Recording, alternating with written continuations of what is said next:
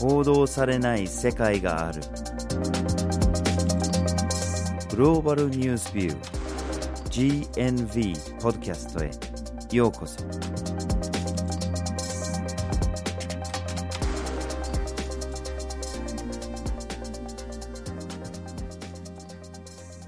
バーチャル・ホーキンスです。岩根あずさです。今回のポッドキャストのテーマは番犬の番犬を目指す GNV です、はい今回はですね記念すべき第50回目のポッドキャストですねはい、これすごく嬉しいですね。嬉しいですねはい GNV のウェブサイトができてから4年半が経ちますはい。ポッドキャストを始めてから2年が経ちますそういうところですねはい。今までいろいろなテーマを GNB では扱ってきました。そして今回は、そもそも GNB ってなんだっけという振り返りの機会としていきたいと思います。はいこういった振り返りの機会まで、この GNB ポッドキャストを続けることができたのも、やはりリスナーの皆さん、GNB サイト読者の皆さんのおかげです。本当にここまで応援してくださってありがとうございます。はい。ありがとうございます。そこで今日は、とにかくどのような問題意識で、どのような理念をもとに、そして何を目指しているのか、振り返ってみたいと思います。はい。今回のポッドキャストでは、まずはじめに GNB の問題意識について、二つ目に GNB が大切にしていることについて、そして最後に具体的に決めていることという三つの視点からお送りします。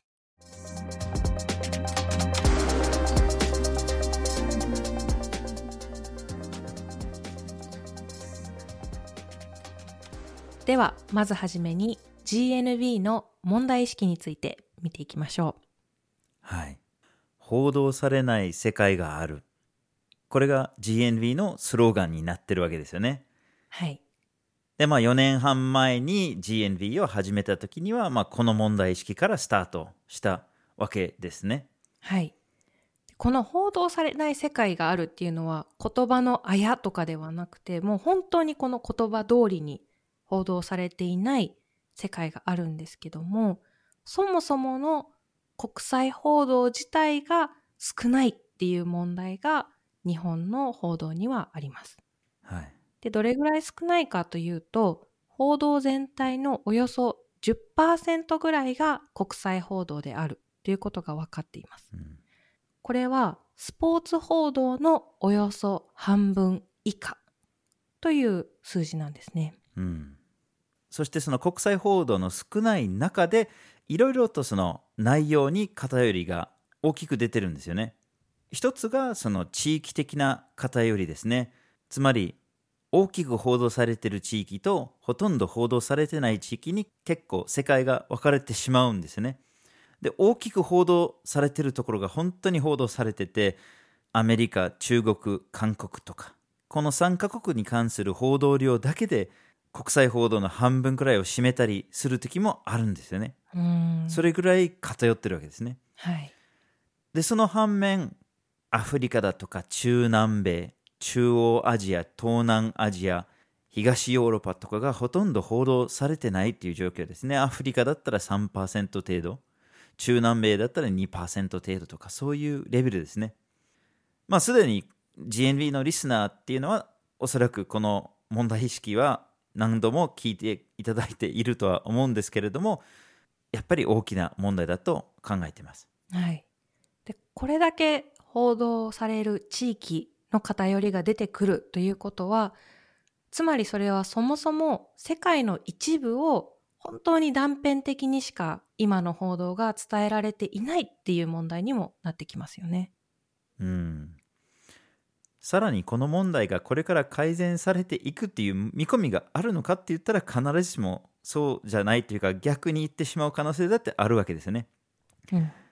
今報道全般のビジネスモデルっていうのが非常に危ういわけですね。新聞を買う人が減っているしテレビを見る人も減っているしオンラインニュースに入るはずの広告量っていうのは SNS とかに取られたりとか元のニュースを作ってるところにお金が入らなくなってしまっているわけでそんな中で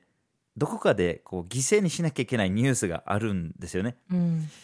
でそれはコストの高い国際報道になるっていうふうに考えられるわけで下手したらさらに国際報道が減るのかもしれないですね。はい。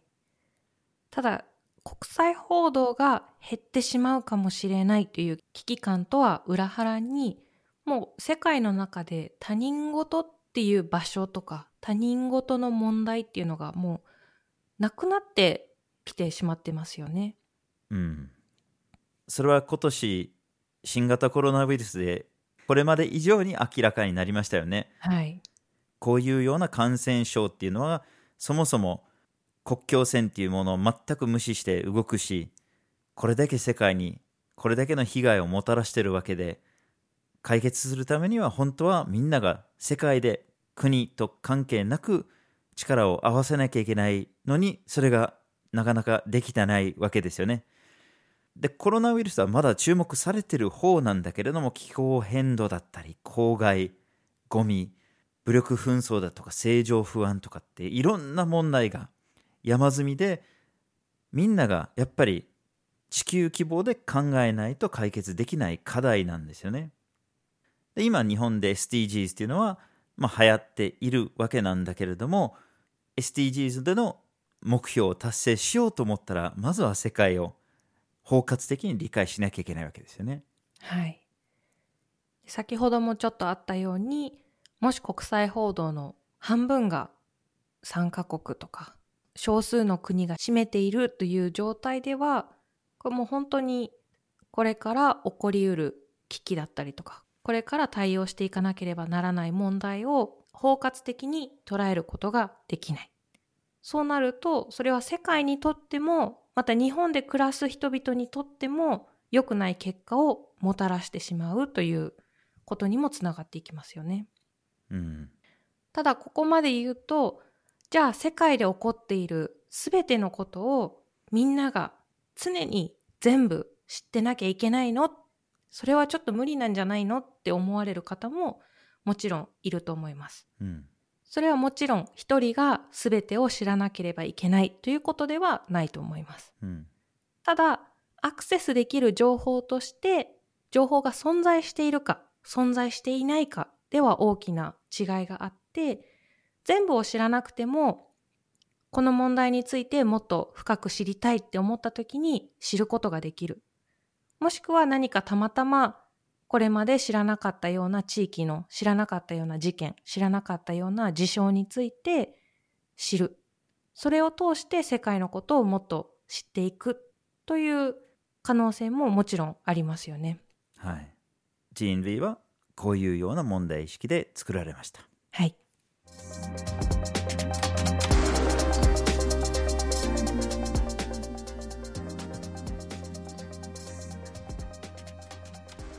では、二つ目に GNB が大切にしていることについて見ていきましょうはい。報道っていうのは社会において様々な役割を持ってるんですね。純粋に世の中に関する客観的な情報を伝えることだとか、あるいは権力や富を持っている者に対して監視をし、何かの問題があったら暴くという番犬の役っていうのもあったり、あるいはその世論を形成するっていう役割はあるんですね。で、じゃあ報道が番犬だと考えれば、ちゃんと役割を果たしてるのかと。う。うん。つまり、ひょっとしたら番犬の番犬が必要なのではと。というふうに GNB の役割を考えてるんですね。このような国際報道の少なさと偏りがある以上はと考えてるんですね。はい。なので、この問題を指摘しつつも、その問題が改善されるまでは代わりに情報を提供すると。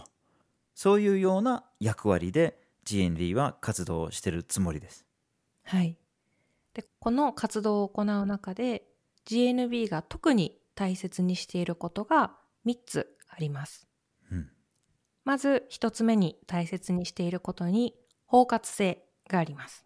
うんこれは今もう世界の事象というのは国境を越えてグローバルに起こっている中で今の国際報道の傾向としては非常に断片的で全体像が見れないような報道が起こっていると GNB は考えています。うん。そういった中で世界である特定の問題が起こってしまった時になぜこういった問題が起こってしまっているのか。この問題の解決にはどういった手立てが必要なのか。ということを理解していくためにも特定の国特定の地域だけに着目するのではなくて世界全体を包括的に見て報道をしていこうというのが GNB のまず一つ目のスタンスです。はい。二つ目に大切にしていることが客観性です。とは言っても客観性っていうのは実際のところは不可能なんですよね。どこかの立場を取らざるを得ないっていうか完全に客観的に世界を眺めることはできないんだけれどもできないと認めつつも理想として掲げて目指さなきゃいけないものでもあるんですね報道機関としては。で GNV が捉える客観性っていうのは特定の国あるいは特定の立場で物事を伝えないとしてます。つまり日本語では書くんだけれども日本の立場から世界を伝えない。たださっきも言ったようにどこかで何らかの立場を取らなきゃいけないことがいくらでもあるわけでそういうふうに客観性からずれる時があるとすれば GNV はその弱者側の視点を大切にするというふうに決めてるんですね。でそれはまあ人間ファーストっていうスタンスでもありますしで世界的で見たら、まあ、貧富の差で見たら低所得者層の方が世界でマジョリティになってるわけなのでまあマジョリティから世界を眺めるというふうにも言えると思います。はい。そして GNB が大切にしている3つ目のことが長期的な視点で解説を行うということです。うん普段皆さんが目にする報道というのは短く情報を伝えるということが多いと思います。うんさらにこの報道っていうのはニュースという言葉からもわかるように新しく起こった問題、新しいことに対して着目していくという傾向があって、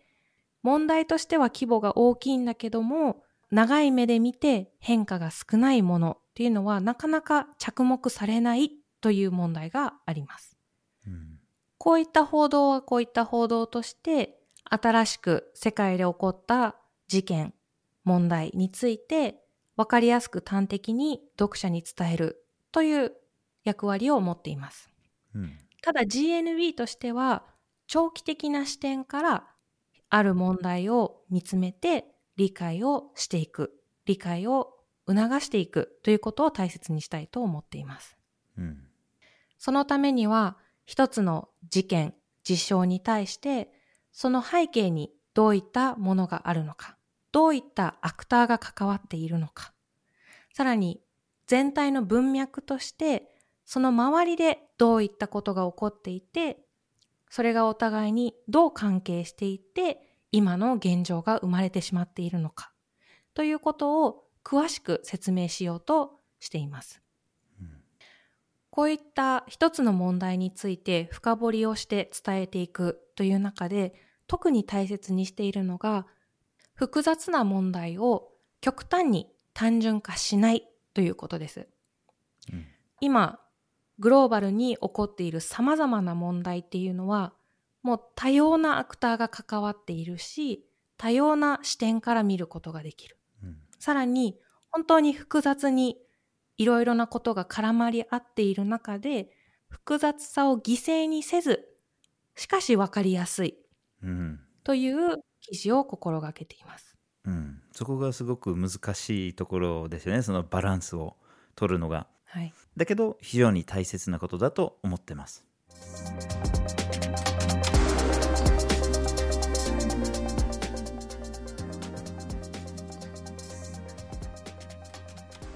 では最後に GNV が具体的に決めていることについて話をしましょう。はい。GNB のウェブサイトを見ていただくとわかるんですけども、発信している記事をニュースビューとグローバルビューという2つの種類に分けています。うんこのニュースビューとグローバルビューの具体的な違いなんですけども、ニュースビューの方では現状の日本の国際報道を分析して、どういった報道の傾向があるのか、もしくはその報道の傾向に問題があれば、どういった問題点が含まれているのかということを指摘しています。うん一方、グローバルビューの方では、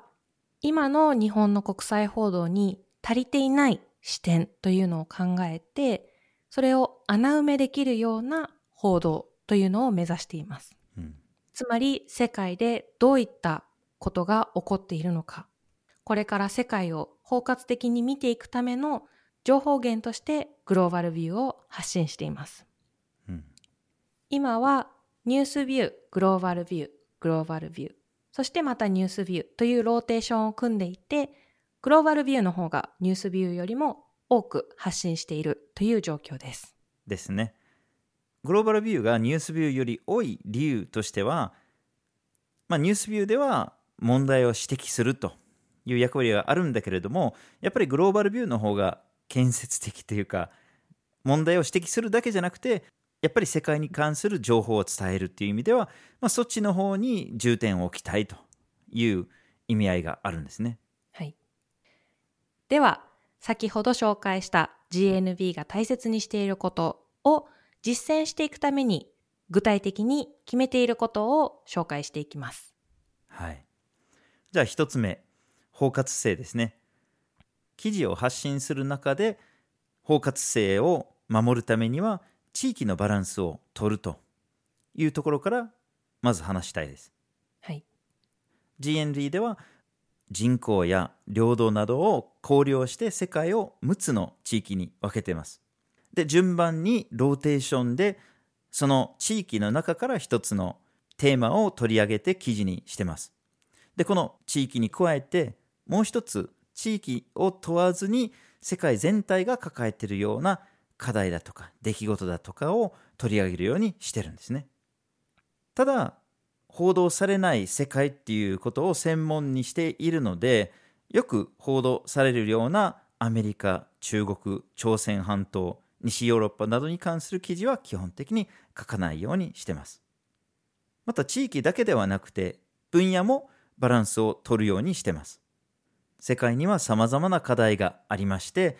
時には安全保障系の問題を記事にしたり時には環境問題や感染症や社会問題、人権などなど分野におけるバランスも考えてます。はい。では、二つ目の客観性という視点からどういったことを具体的に決めているか紹介していきたいと思います。うん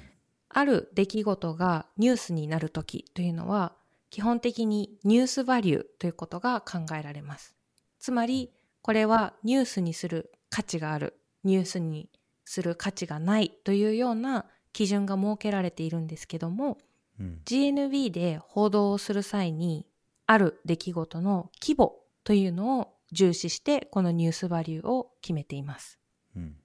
具体的にはどれだけの人にどれぐらいの影響があったのかということであったり、どれくらい大きな変化が起こったのかということを重要視しています。うん、また、ニュースビューにおいては、重大な問題であるのに報道が少ないという場合を特に着目して分析を行っています。うん、また、これは繰り返しになってはしまうんですけども、特定の国や地域の立場から問題を見ていくと、やはり全体像を理解して建設的な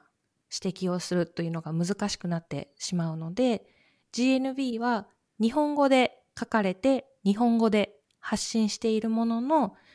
決して日本としてこうとか日本という視点を中心に置くことはしていません。うん、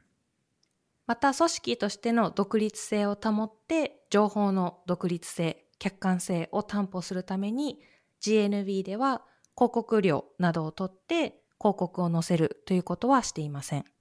はい。そして3つ目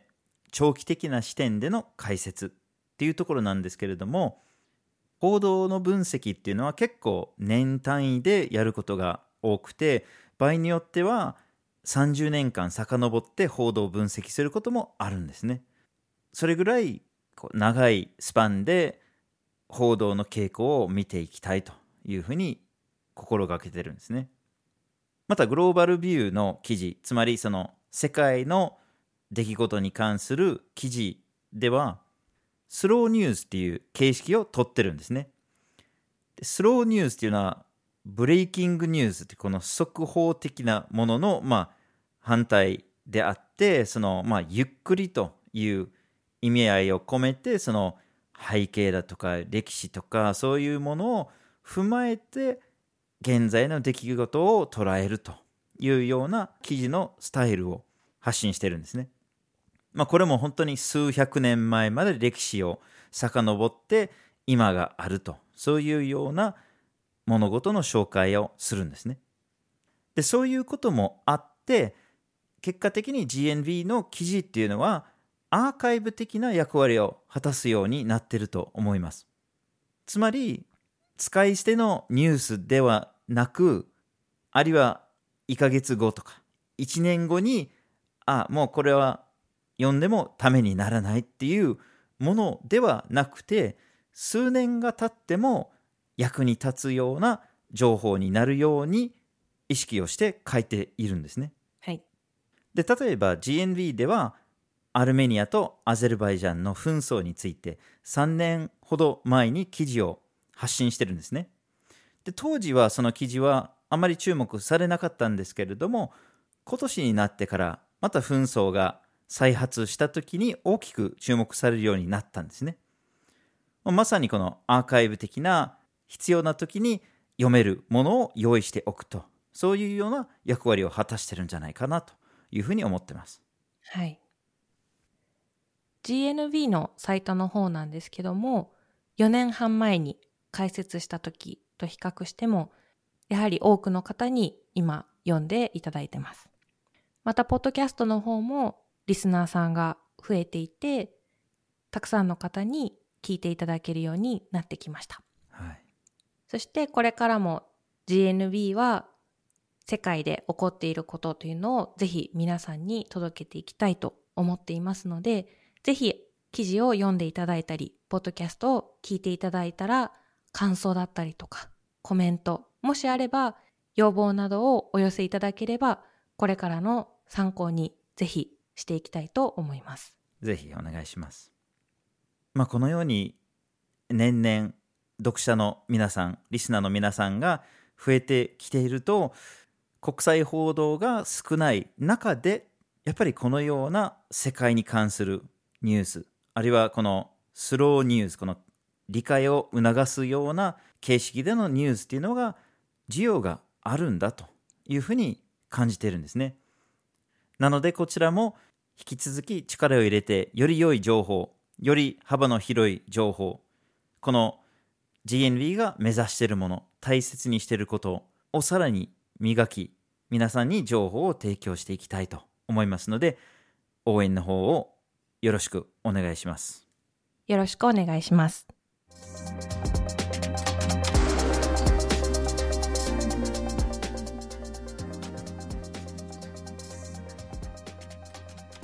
GNV は毎週木曜日19時に新しい記事をアップしています火曜日と土曜日には1枚ワールドもアップしています Twitter、Facebook、Instagram でも発信していますポッドキャストは毎月第1、第3月曜日に発信します。ぜひフォローしてください。次回もお楽しみに